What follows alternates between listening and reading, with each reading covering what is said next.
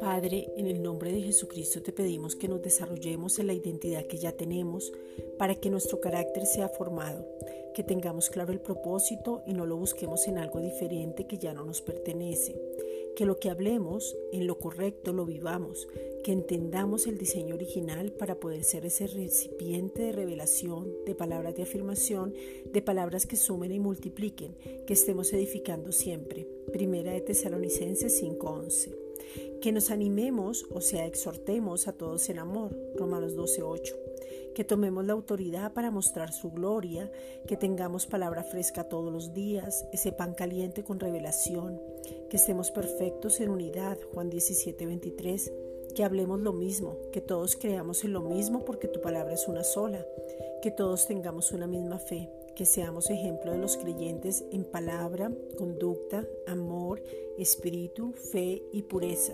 Primera de Timoteo 4:12. La humildad es reconocer el lugar donde el Padre nos ha colocado y podemos responder a ello sin arrogancia, orgullo o envidia. La humildad es un regalo de la gracia. Primera de Pedro 5:5. Estamos sentados en lugares celestiales con Cristo y desde ahí oramos, pero en la tierra manifestamos y reflejamos tu gloria. Efesios 2.6. Te pedimos, Padre, que nos muestres el corazón a cada uno y dejar todo orgullo y poder ser eficaces en todo en el nombre de Jesucristo. Primera de Pedro 5.5.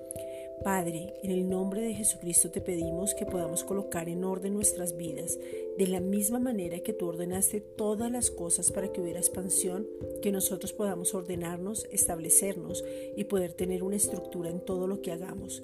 Génesis 1.3. Gracias Padre.